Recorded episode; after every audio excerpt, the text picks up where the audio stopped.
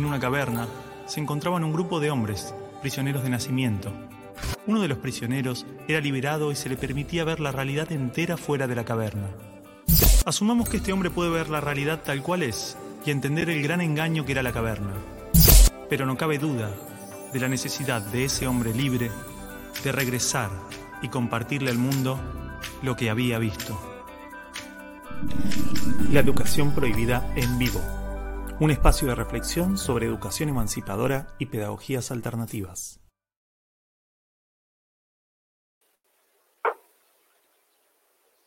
Bueno, y como todos los domingos comenzamos una nueva edición de, este espacio, eh, un espacio que se propone invitarnos a, reflexionar, a compartir, a abordar algunas perspectivas eh, de la educación alternativa, de, las educaciones liberadoras, transformadoras, emancipadoras.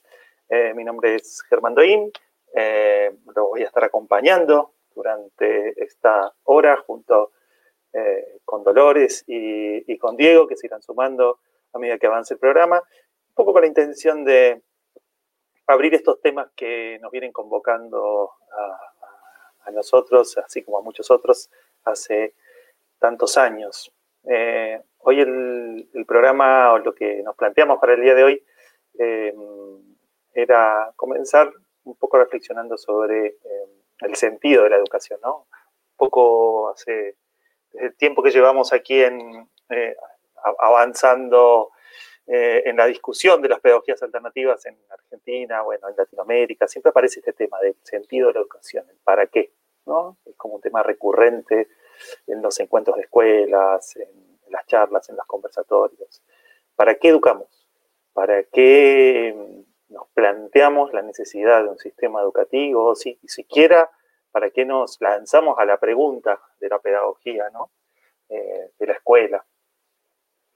Y, creo que eh, en este contexto esta pregunta como que se resignifica en, medio de, una pandemia donde buena parte de las escuelas del mundo, eh, de las instituciones educativas del mundo, eh, han dejado de funcionar o están funcionando de manera virtual, nos lleva a preguntarnos, ¿por qué? ¿Para qué hacemos esto? ¿no? ¿Qué sentido? Yo creo que estos días me estuve preguntando un poco el, el, sentido de todo esto. ¿no?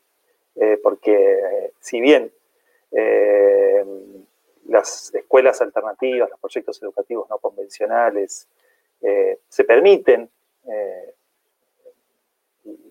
guiar, digamos, sus prácticas desde diferentes miradas, no deja de estar ahí presente como la, la inquietud, ¿no? ¿Para qué hacemos todo esto? ¿Para qué nos movilizamos para qué cambiamos modalidades, mecanismos, para qué alquilamos espacios, para qué construimos un equipo de 10, 20, 15, 30, 40 personas, para qué tenemos un ministerio eh, que sigue eh, atento eh, los procesos educativos de los niños y las niñas, ¿no? cuál es el sentido? Yo me he encontrado con muchos sentidos de la educación y muchas respuestas a esta pregunta a lo largo del tiempo, como imagino que muchos otros, y un poco lo que me he propuesto es no aceptar las respuestas prediseñadas o preestablecidas por las diferentes pedagogías o instituciones de manera así como acrítica, ¿no?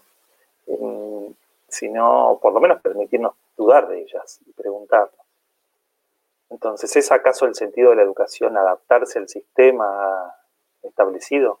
O sea, que nuestros hijos puedan sobrevivir el día de mañana, ¿no? Este es el primer elemento que aparece, ¿no? cuando, cuando conversamos con madres, padres, incluso cuando surgió la educación prohibida y cuando eh, empezaron a aparecer las primeras inquietudes o preguntas en las charlas, aparece, bueno, pero mi hijo va a poder el día de mañana eh, vivir de algo, va a poder ganarse el pan, va a poder comprarse una casa, ¿no? Aparece como esta idea de, del sentido de la educación como el de adaptarse al sistema económico que espera, ¿no?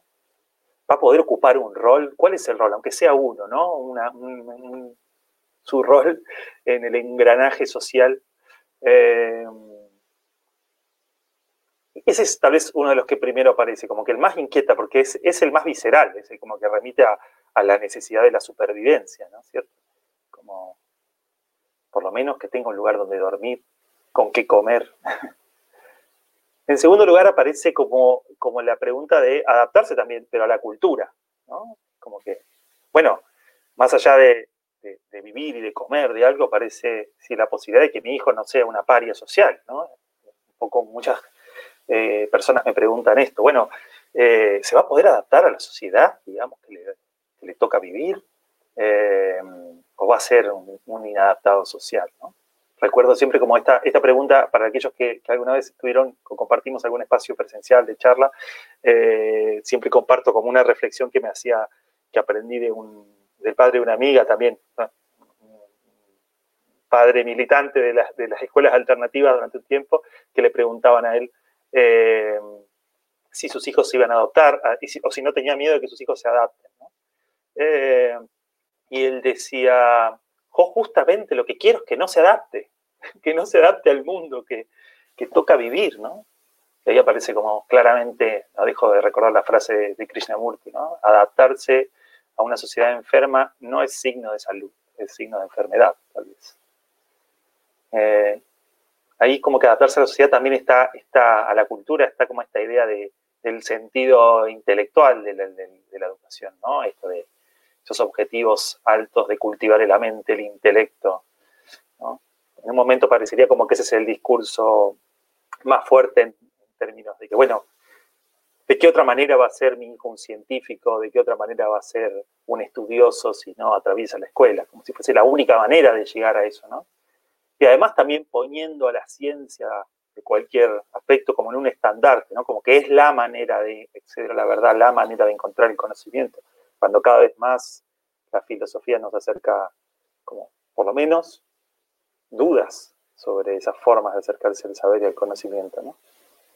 Eh, me he encontrado con otros objetivos o sentidos de la educación, ¿no? ¿Es acaso el sentido de la educación eh, aprender a vivir en democracia, a compartir con otros, con otros, diríamos en lenguaje inclusivo, a, incorporar eh, herramientas, formas de convivencia, de intercambio, eh, que favorezcan de alguna manera un futuro y una sociedad más democrática, eh, en parte, tal vez nos, convoca ¿no? Este sentido, pero, pero ahí no dejo de pensar esto de, bueno, en, definitiva la democracia es el, mejor sistema que hemos sabido construir hasta ahora. Eh, y hasta qué punto es, es la única manera, ¿no? hasta qué punto también eh, esa democracia o, esta la manera, la sociedad en la que vivimos, no sigue reproduciendo esquemas, miradas, eh, dogmas establecidos. Hasta hace muy poco, eh, algunas décadas atrás, en la democracia no estaban incluidas las mujeres. Eh, en mi país, por, decirlo de alguna manera, hasta hace muy poco, en la democracia no, no otorgaba ciertos derechos a las personas que habían elegido otras maneras de vivir su sexualidad, por ejemplo. Hasta el día de hoy todavía las democracias no otorgan derechos eh, o otorgan derechos, más derechos a unos que a otros. ¿no? Entonces, ¿hasta qué punto también ese es un sentido? Las educaciones libres se plantean que tal vez el sentido de la educación es ser libres, es, conquistar la libertad, es aprender a vivir en libertad, eh, y, y, desde una perspectiva también de, construcción de eso, nos invita a pensar, bueno, ¿libres de qué? A tal punto la libertad existe, ¿cuál es el sentido de la libertad? ¿Hasta qué punto la libertad no es una, un estado de la mente? Si es un estado de la mente, digamos, ¿qué, escuela puede llegar a enseñar o pretender tal cosa? Eh, también están aquellas otras experiencias educativas, escuelas, métodos, algunos ya los conocerán o les repetirán, que piensan que el sentido de la educación es conectarse con, la esencia más misma del ser humano, ¿no? Como, como si, si, estuviese algo escrito, digamos, nuestro destino estuviese escrito en nuestra naturaleza, en el ADN, o, en algo de todo eso, ¿no? un sentido como, como biológico del despertar de la educación, ¿no? Esta, es muy criticada esta mirada de la educación por, por asumir que, los seres humanos somos parecidos a las plantas y que y que solo lo único que tenemos que hacer es desarrollar ese potencial innato y, como si hubiese un camino para hacerlo, ¿no? De hecho, algunas metodologías como que se, eh, piensan que han encontrado la manera o el camino para lograrlo y que ese camino es para todos más o menos parecido o es el mismo. Yo dudo un poco de aquel que eh, plantea que hay un solo camino, que hay una sola manera de encontrar el propio destino. ¿no? Eh, y también dudo de, aquella idea de que, es solo el destino lo que existe y que no se puede crearlo proceso. ¿no? Ahí como que se cruza esta idea del destino y la, libertad que hablábamos antes. Son todos sentidos muy interesantes de la educación, pero a veces parecen contradictorios. Eh, tal vez, dicen, tal vez las experiencias de educación, tal vez más contrahegemónicas, eh, el sentido de la educación sea observar lo mal que hay en el mundo y tratar de transformarlo, luchar contra la opresión, contra la desigualdad, eh, contra las formas de violencia, contra el patriarcado. Ahí tiene como un, ahí aparece un sentido alto ¿no? de la educación, que de alguna manera también nos invita, fíjense, a, a poner en duda todos los otros sentidos, ¿no? ¿Acaso los otros sentidos no son como, como construidos en el marco del patriarcado, del sistema social en el que vivimos? ¿Acaso no tenemos como que desarmar esos sentidos de la educación? Eh, y hay otros que, que ya van un poco más lejos y dicen, bueno, el sentido de la educación en realidad tiene que ser cambiar el mundo, crear un mundo nuevo, empezar a pensar mundos nuevos posibles, ¿no? Como dicen los zapatistas. Em, yo creo que, todos estos sentidos, eh, que son todos y no es ninguno, Que, se trata de, en, buena medida, pensar en el aquí y en el ahora, en el momento que nos toca vivir en la familia, que, que nos toca nacer en la comunidad con la que nos toca trabajar, en el país y con las reglas, con las, con las opresiones, con las formas, con las con las condiciones con las, que, con las que llegamos, en el lugar que llegamos, nos toca observar y ver cuál es el sentido eh, que toca en cada caso, ¿no? Y ahí quería como cerrar esta primera parte, eh, tal vez con la idea de que cuál es el que, el que yo estoy como mirando ahora, más que nada, no tanto como padre en este momento, también como acompañante y como coordinador del proyecto C, digamos, de este espacio educativo en la ciudad de Buenos Aires, eh, que elegimos arrancar hace, hace un año y en, un momento bastante peculiar del mundo, eh, y, que, y que se vio en parte empoderado por la pandemia y en parte también suspendido, ¿no? En una especie eh, de limbo, como que la mayoría de los proyectos y las experiencias y los emprendimientos en este, este último tiempo. Pero que también nos invita esta pandemia a reflexionar sobre el sentido. Y ahí me, me interesa traer el, sentido que, de, eh, eh, el sentido de ayudar a construir bienestar, ayudar a construir calidad de vida. Eh, yo escribo a, algo que decía Claudio Naranjo, que, tal vez lo que, lo que, más necesitamos como seres humanos hoy en día es no una inteligencia científica, sino un, una inteligencia que podríamos, que él llamaba interpersonal, eh, de aprender a, conocernos a nosotros mismos, a conocer quiénes somos, a conocer quiénes somos en el mundo, a establecer relaciones saludables con el mundo. Entonces, para mí hoy el sentido prioritario, observando el mundo como es y los problemas que hay y, las, y, entendiendo lo enfermo que está el mundo, es algo así como la salud mental. Y, eso solo, estoy convencido que solo podemos como hacerlo posible desde eh, eh, adultos que, cultiven también la salud mental. Así que, mm, bueno, bienvenidos a este espacio. Vamos a estar conversando desde diferentes eh, cuestiones hoy ha sido como una pequeña reflexión para, arrancar. Quiero mencionar algo que es importante. Eh, mencioné el proyecto C, y entonces quiero eh, también invitar a que aquellos que quieran colaborar con el proyecto C puedan hacerlo, eh, porque es un proyecto sin fines de lucro que está sosteniendo esta práctica de educación transformadora, lo que yo llamo pedagogías integrativas, donde, bueno, de alguna u otra manera están integrados todos estos sentidos eh, que mencioné recién.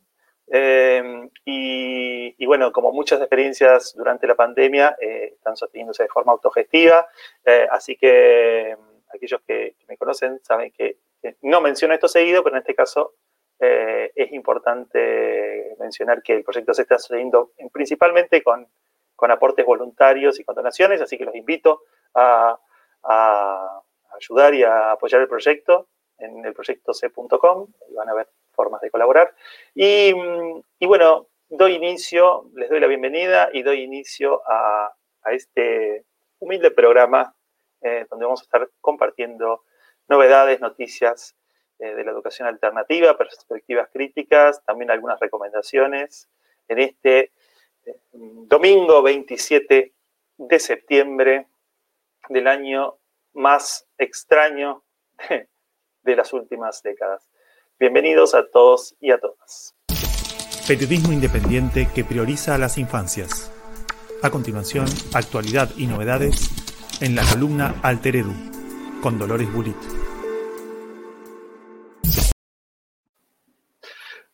Buenas eh, noches, Dolores, ¿cómo estás? Bien, muy bien. ¿Ustedes? ¿Tú?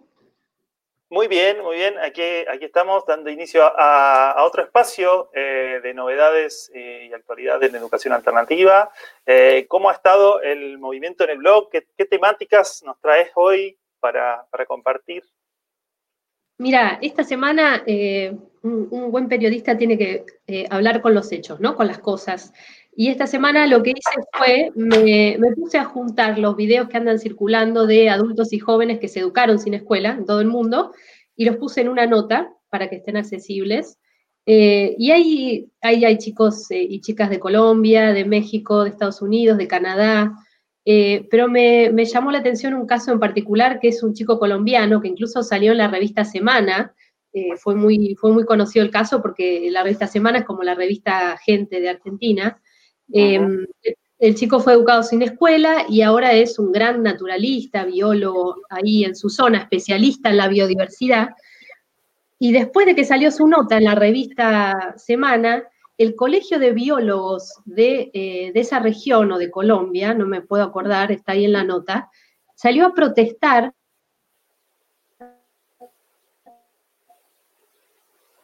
Te perdí, te, perdí, te perdimos, Dolores, te perdimos brevemente que él se autodenominó biólogo. ¿Volví? Ah, eh, ah, ahora sí, ahora sí. ¿Salieron a protestar el Colegio de Biólogos? Claro, porque decían que él no podía llamarse biólogo si no tenía el título oficial de biólogo por haber estudiado en una universidad.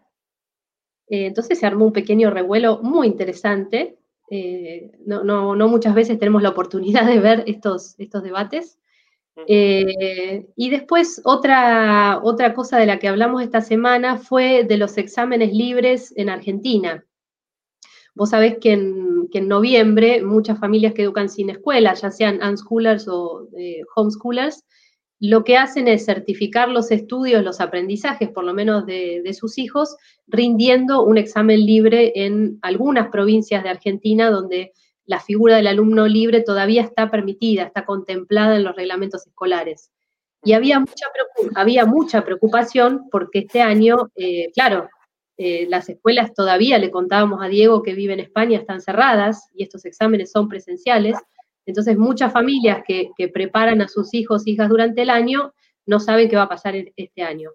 Eh, ahí pueden ver, en la nota están todos eh, los, teléfonos de contacto, los mails, como para hacer este, una movida ciudadana y que todos escriban eh, al mismo tiempo preguntando a ver qué va a pasar con estos exámenes. Lo que sabemos es que los de secundaria se estuvieron tomando normalmente vía internet, como si fueran exámenes.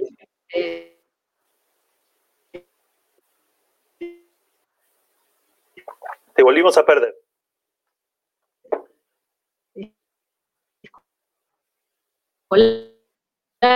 ¿No? bueno, ¿volví? Ahora sí, ahora sí. que los de, los de secundaria se estaban tomando eh, de manera habitual, decías. Claro, claro, los de secundaria y el problema son los de primaria, porque la edad de los chicos de primaria, entre los 6 y los 12, hace que, supongo yo, que todavía no quieran este, hacerlo vía, vía remota, por internet. Eh, y el último mail que llegó de la Dirección de Educación Primaria de la Ciudad de Buenos Aires, que es el lugar donde vienen incluso chicos y chicas de todo el país que viajan dos días antes en, la semana para rendir ese examen, el último mail que llegó de la Dirección de Escuela Primaria es que eh, las familias se comuniquen a fines de octubre para ver si hay novedades. Que hasta fines de octubre no iban a tener novedades sobre qué va a pasar con los exámenes de primaria. Así que ese fue, además están llegando consultas a todas las páginas de, educación alternativa, de homeschooling, eh, escuelas sombrillas, están llegando muchos mails para hacer esa pregunta. Eh, y la última cosita que pasó esta semana, me llegó un libro que me mandó el autor, un, un santafesino de la ciudad de Rafaela, me mandó, escribió una novela sobre las hermanas Cosetini, Ustedes van a decir otra, otra cosa más sobre las hermanas Cosetini. Se, han escrito ríos de tinta sobre esa experiencia maravillosa en, la ciudad de Rosario. Eh, pero bueno, poco se sabe también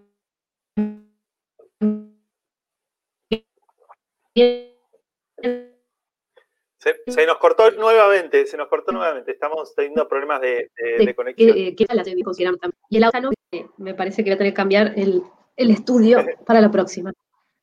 Eh, bueno, la cuestión es que Raúl, el autor de esta novela, fue a la misma escuela donde empezaron las hermanas Cosetini a armar revuelo, eh, a esto de, de, abolir el timbre, que los chicos podían usar los cuadernos como quisieran, de salir todos los días a la plaza, a la vereda, a la calle, este, y hacer incluso obras de teatro para los vecinos. Y el libro, la verdad, es lindo. Me gustó mucho porque logra, te, ubica, te ubica en, la época donde vivieron las hermanas. Tiene algunas anécdotas. Él hizo una investigación por todos los. Eh, fue a visitar, por supuesto, la escuela Carrasco, el archivo Cosetini. Y e, es, una linda pintura de época, ¿no? Para el que quiere sumergirse en cómo debe haber sido romper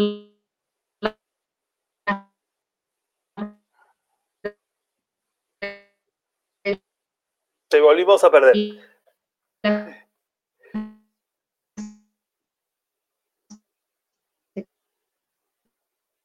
Hola, hola.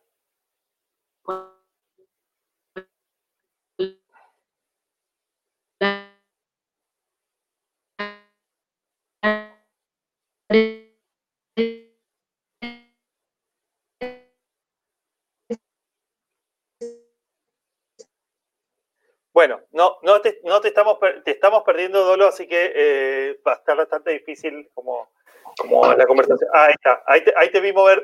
No, el, el, problema es que eh, todo el mundo está usando Internet, entonces una señal que antes era buena abajo, ahora dejó de Ahora no, no lo es tanto. Estoy al lado del Está muy bien. Em, no, primero, primero que nada, conversar sobre, sobre esto primero que mencionabas. Eh, eh, de, la situación esta de, Colombia, que me parece muy interesante porque, eh, porque eh, habla de este tema, ¿no? De uno de los temas de, justamente la, certificación, el reconocimiento. ¿Quién, quién, ¿Quién puede decir que sabe o no sabe, o que es especialista o no es especialista en un tema, ¿no? Entonces, parecería como que, como que el término correcto es un entusiasta de la biología más que un biólogo, ¿no?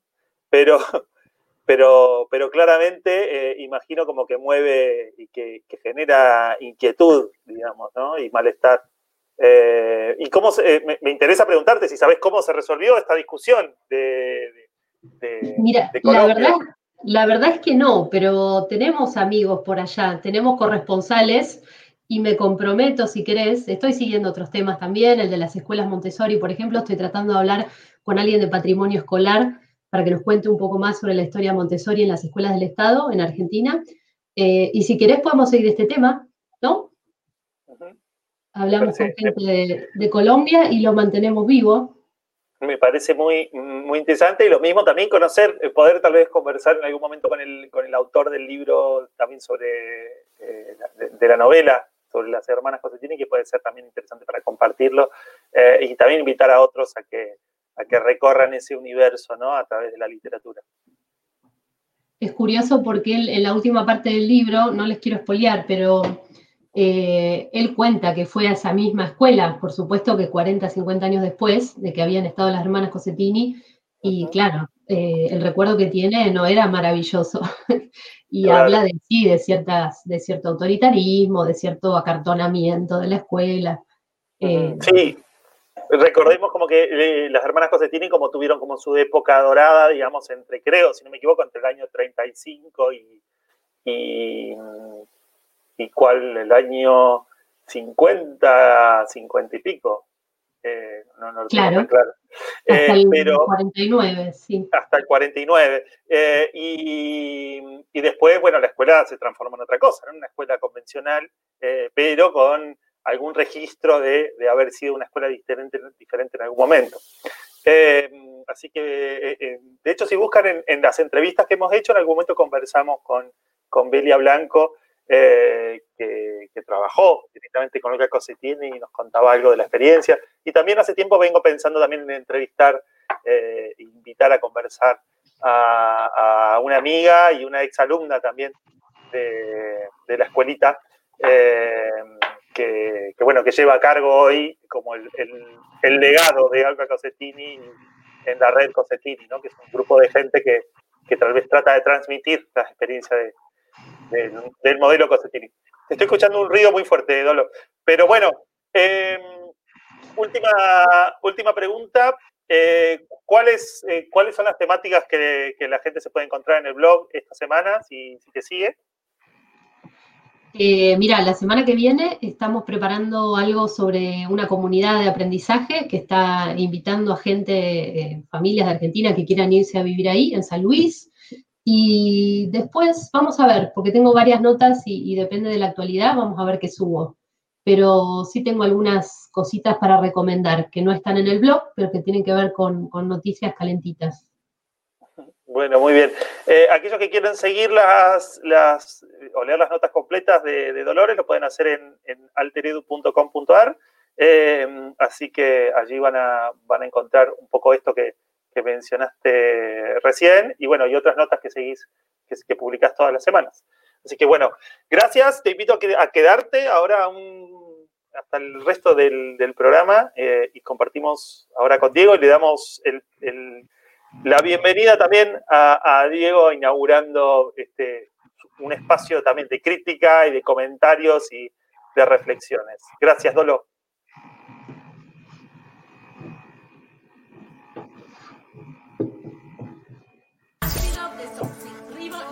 Crítica, disidencia y algo de humor en la mirada desescolarizada. Con Diego Migliolo. me ha gustado, me ha gustado esa presentación, ¿eh? Hombre, vamos mejorando, vamos mejorando. Bienvenido, bienvenido, Diego, ¿cómo estás? Muy bien, muy bien, pasando ya frío por aquí, ¿eh? ya se acerca el inviernito. Este, bueno, y aquí estamos, aquí estamos, acabamos de cenar y ya preparaditos y todo este, para estar aquí con todos vosotros y todas vosotras, y vosotros también.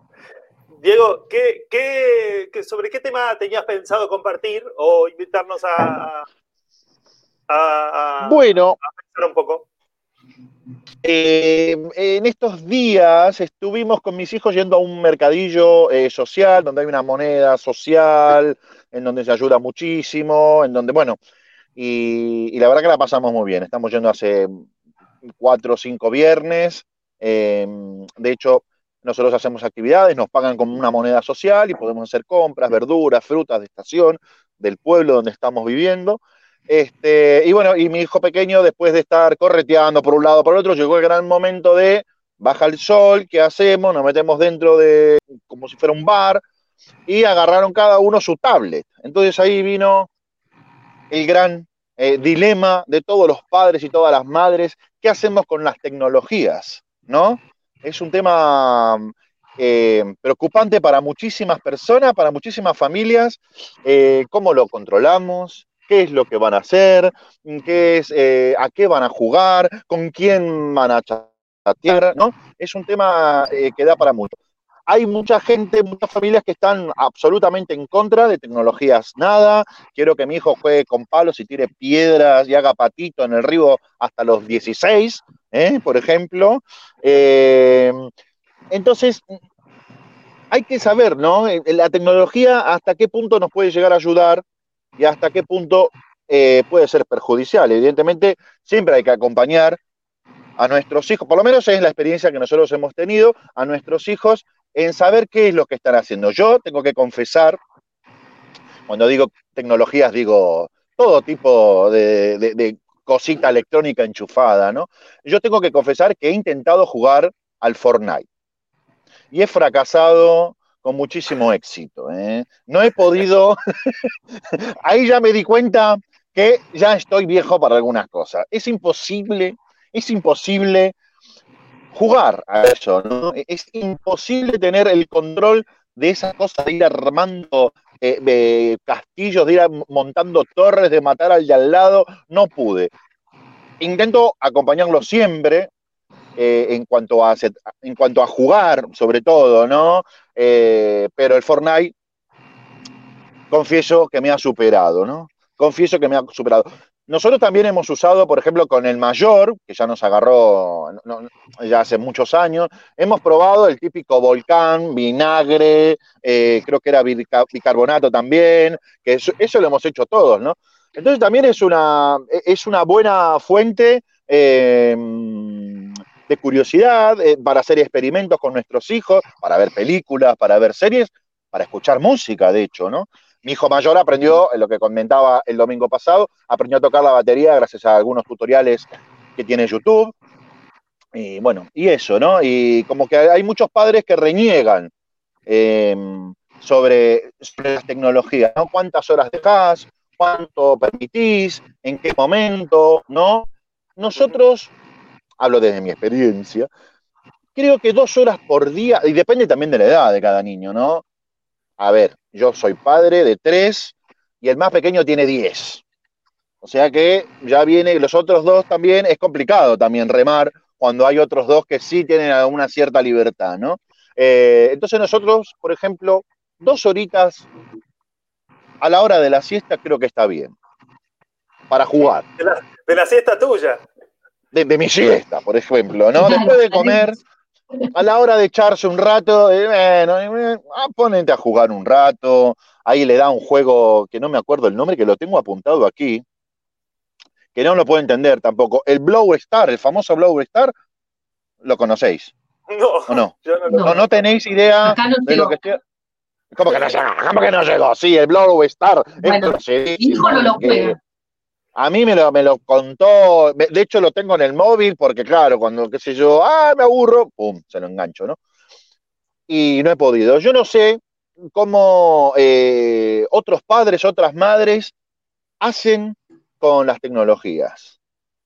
No sé cómo lo, no sé, yo creo que dos horas está bien, ¿no? Nosotros ahora nos hemos mudado hace un año al campo, tenemos placas solares, o sea que la Play se ha suspendido porque consume un montón, pero sí tiene la tablet, o sea que nada de, se acabó el Fortnite, esos juegos tipo, había otro que era el GTA, por ejemplo, que ese sí que estaba bueno, eh, y había otro tipo de juegos también, pero la tablet aún queda, aún resiste la tablet, entonces era eso, ¿no? ¿Cómo poder medirlo? Yo creo que eh, todo hay que hacerlo a su medida, ¿no? El prohibir la tecnología es algo que hoy por hoy ya es muy difícil es casi imposible. Ya uno se tiene que ir a vivir en medio del Amazonas, en donde no haya ni siquiera un enchufe.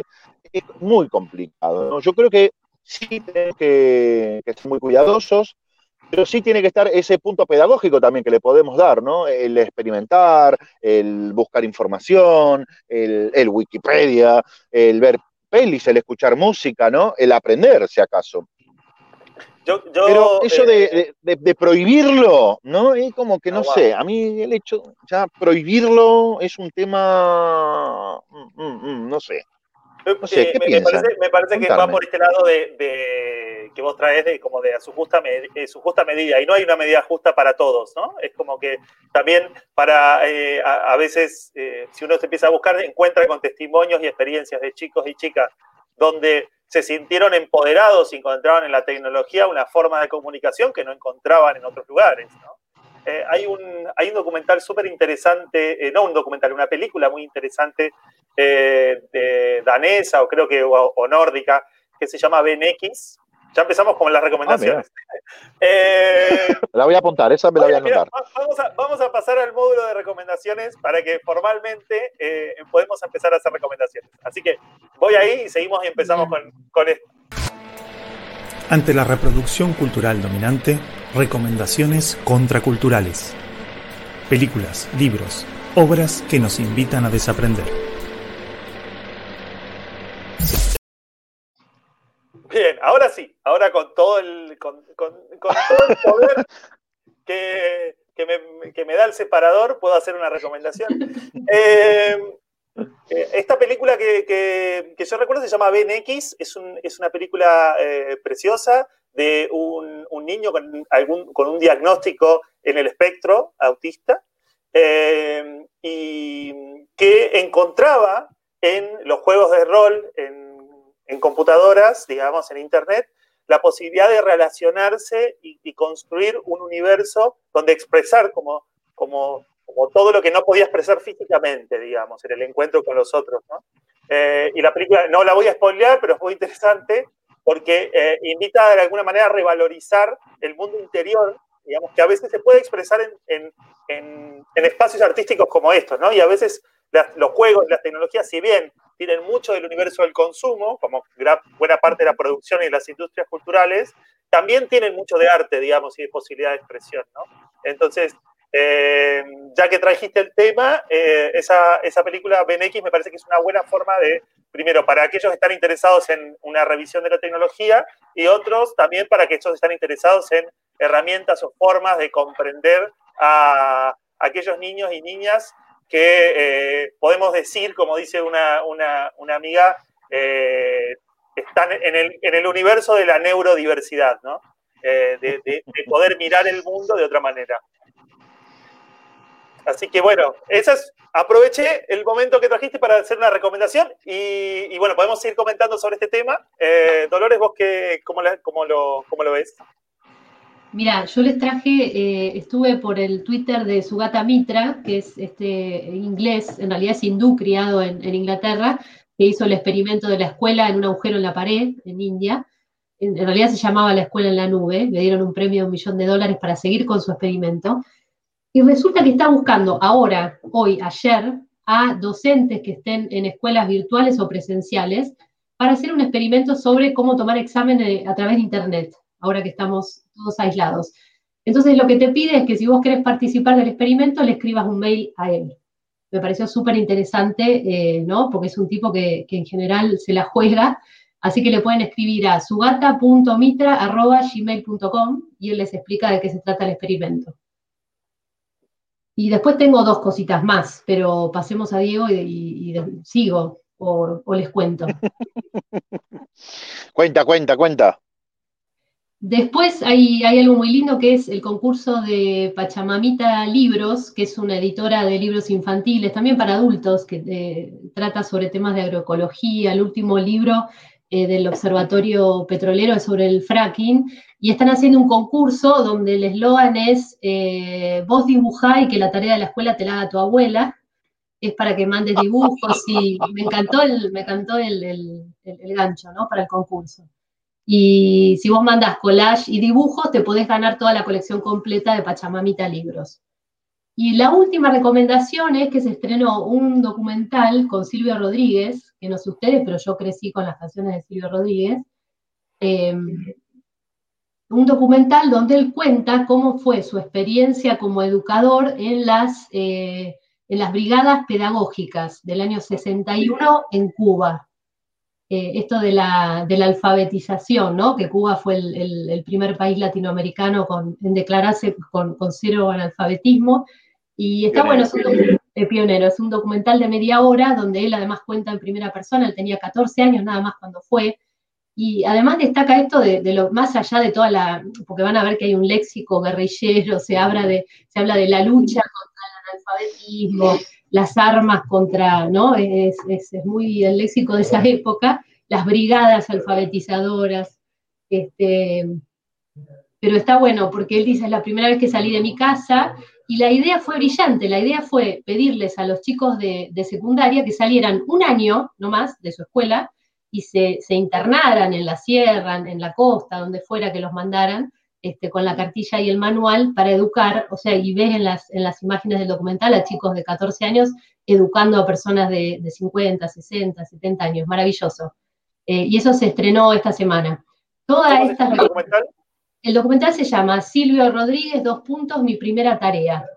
Y toda la información para verlo y las otras recomendaciones las van a encontrar hoy en mi sitio en Alteredo. Ni bien termine el programa, yo voy a subir una nota con todo esto de lo que estoy hablando hoy, para que no nos vuelvan a preguntar dónde está. Perfecto. Bueno, muchas gracias, muchas gracias Dolores, eh, me parece como súper interesante eh, y además diverso, diversas las recomendaciones. Eh, Diego, ¿tenés algo para recomendar semana? sí, curiosamente mi hijo mediano me ha dicho, mírate esta película y la he visto. Hemos visto Enola Holmes, que es una película que se iba a estrenar en cine, pero a través de todo este lío que está viendo a nivel mundial, lo han tirado por plataforma, por Netflix. Es una película encantadora, fantástica, la verdad. Ella es hermosa, es divina, que es la chica que hace la serie esta de Stranger Things, ¿no? Le he pronunciado bien porque soy medio Stranger bruto. Things. Stranger Things. Fíjate. Things. Esa, esta Things, decimos nosotros, que queda más claro. Bueno, es la chica esta que hace de 11, aquí le dicen 11, no sé en Argentina cómo le dirán. ¿También le dicen 11? Muy bien.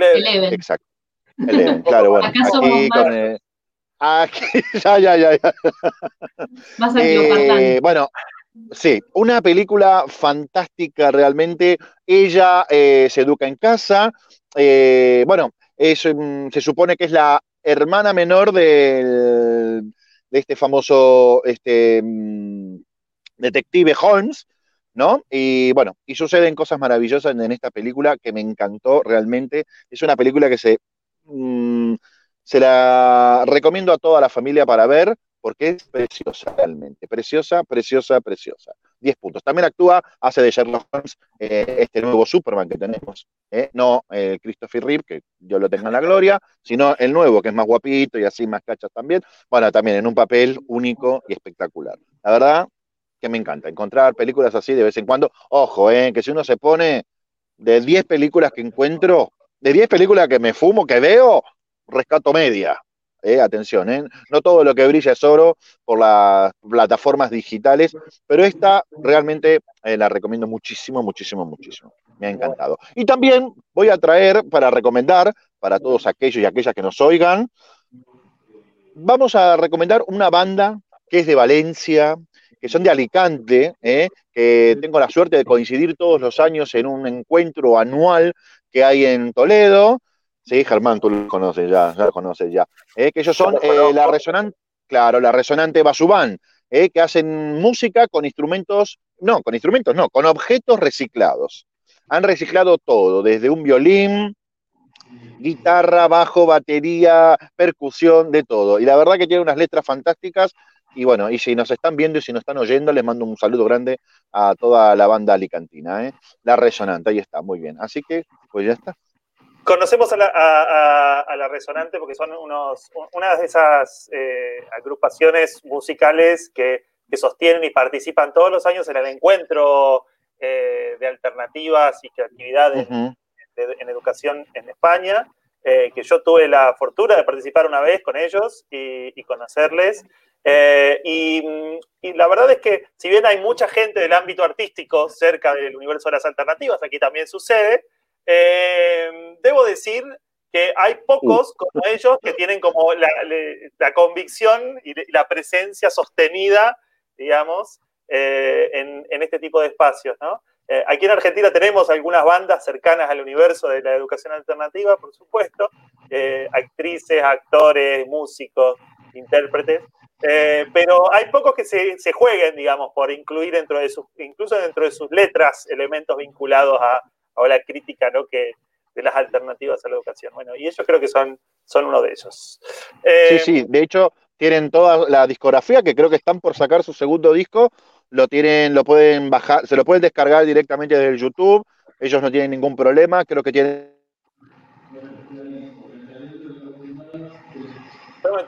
creo que te perdimos, te perdimos, Diego. Las letras en una plata de compartir, cualquiera lo puede oír y cualquiera lo puede descargar, ¿no? Quiero decir.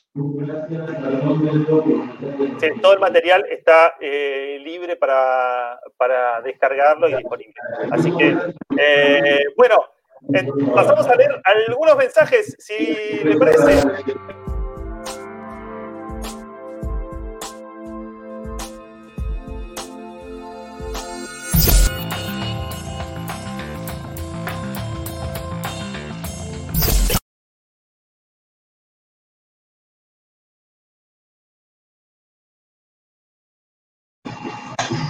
Bien, aquí estamos eh, nuevamente. Eh, vamos a, leer algunos mensajes. Les invitamos, como siempre, a dejar algunos mensajes o inquietudes en, los, comentarios. Eh, y, bueno, ofrecer alguna mirada incidente de lo que estamos hablando o, comentar algo más.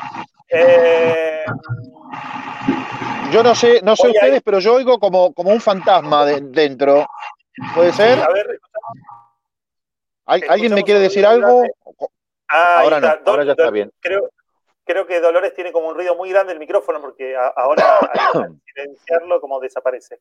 Eh, sí, es ahí, es ahí el ruido del micrófono.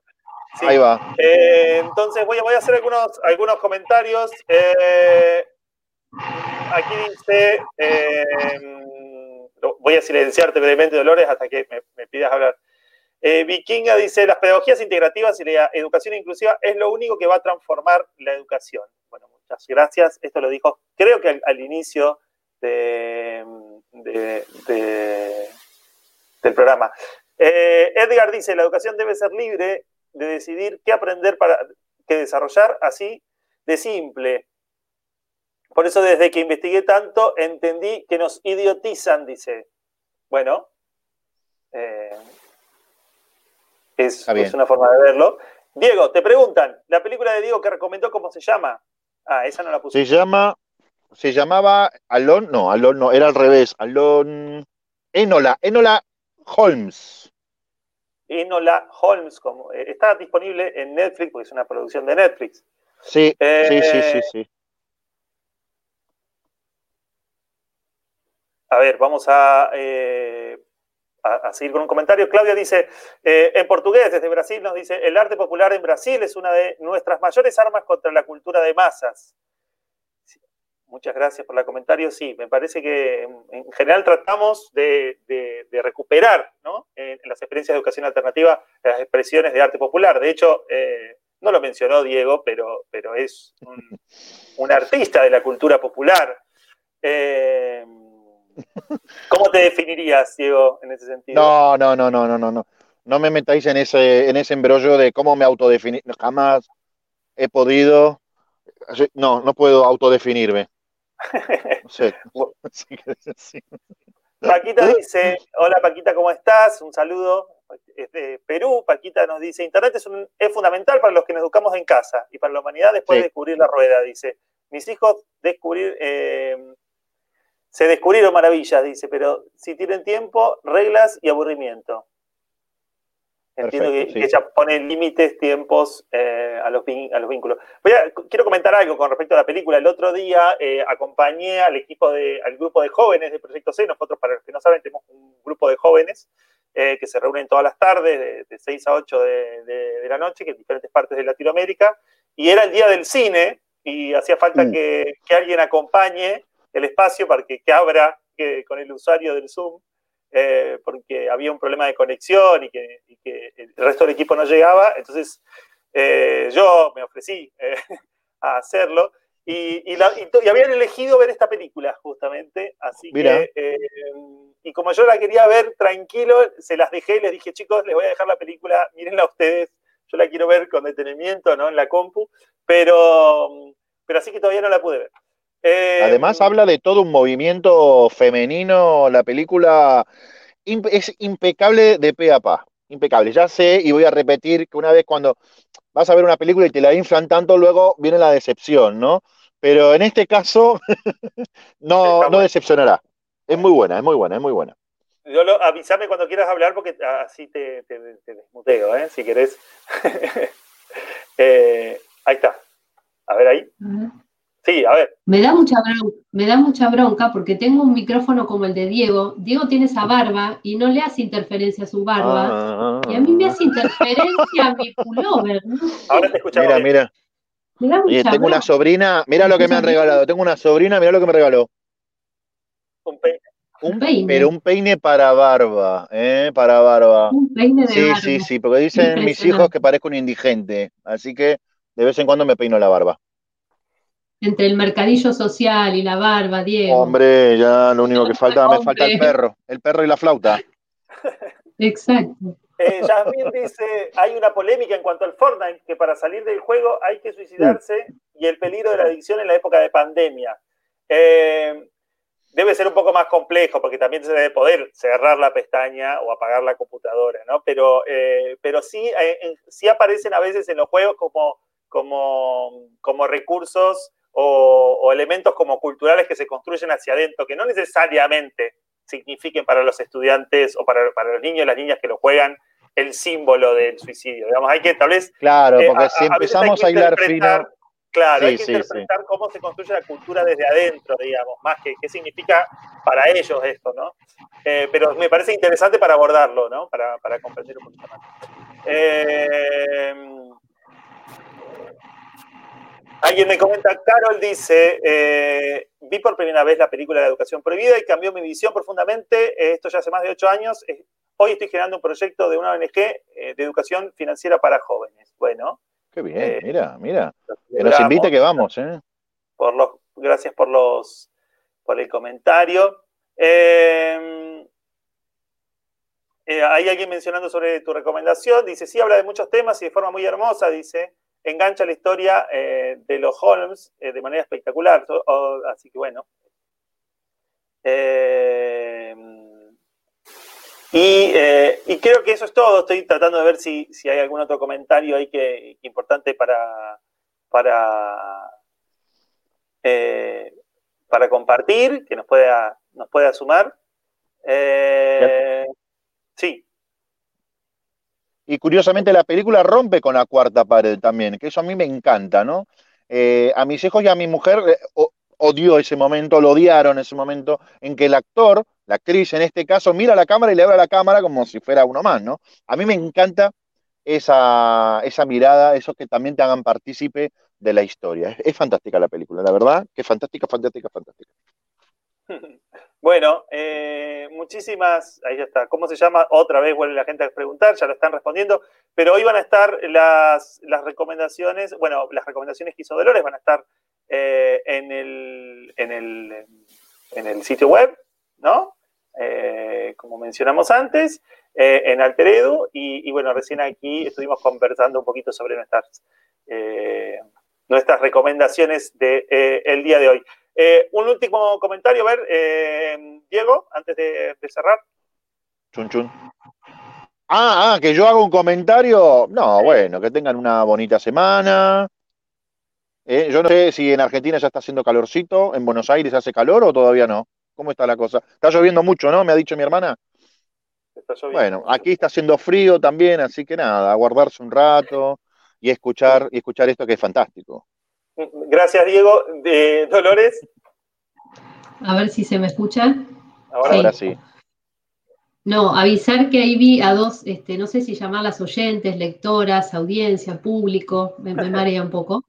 Eh, una que dice que, está, está viendo que hay muchas escuelas alternativas que usan la sociocracia y efectivamente va a haber una nota en Alteredu sobre la sociocracia. Primero estoy investigando un poco, estoy leyendo un libro que me mandaron, La Sociedad de Sociocracia este, eh, Mundial, eh, así que vas a poder leer algo ahí. Y también hay alguien que contó sobre las escuelas logosóficas en Argentina. Las conocemos, eh, la González Pecoche. Las, las, conocemos y un día podemos también hacer como algún, abrir un tema sobre, sobre las escuelas logosóficas. Claro.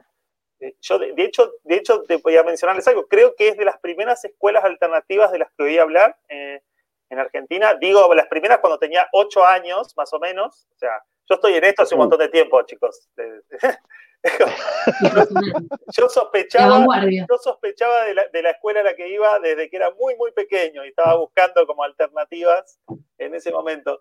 Eh, así que bueno, gracias por, eh, gracias Dolores por participar, gracias eh, Diego. Y, y gracias a, todos y a todas las personas que estuvieron siguiéndonos por Facebook Live y por YouTube. Eh, este capítulo de, esta conversación va a estar disponible en, los podcasts de Spotify, que pueden encontrarlos con el nombre de la educación prohibida en vivo, y, eh, también va a estar disponible en YouTube para, para compartir. Así que eh, muchísimas gracias, buenas noches y que todos y todas tengan una gran semana.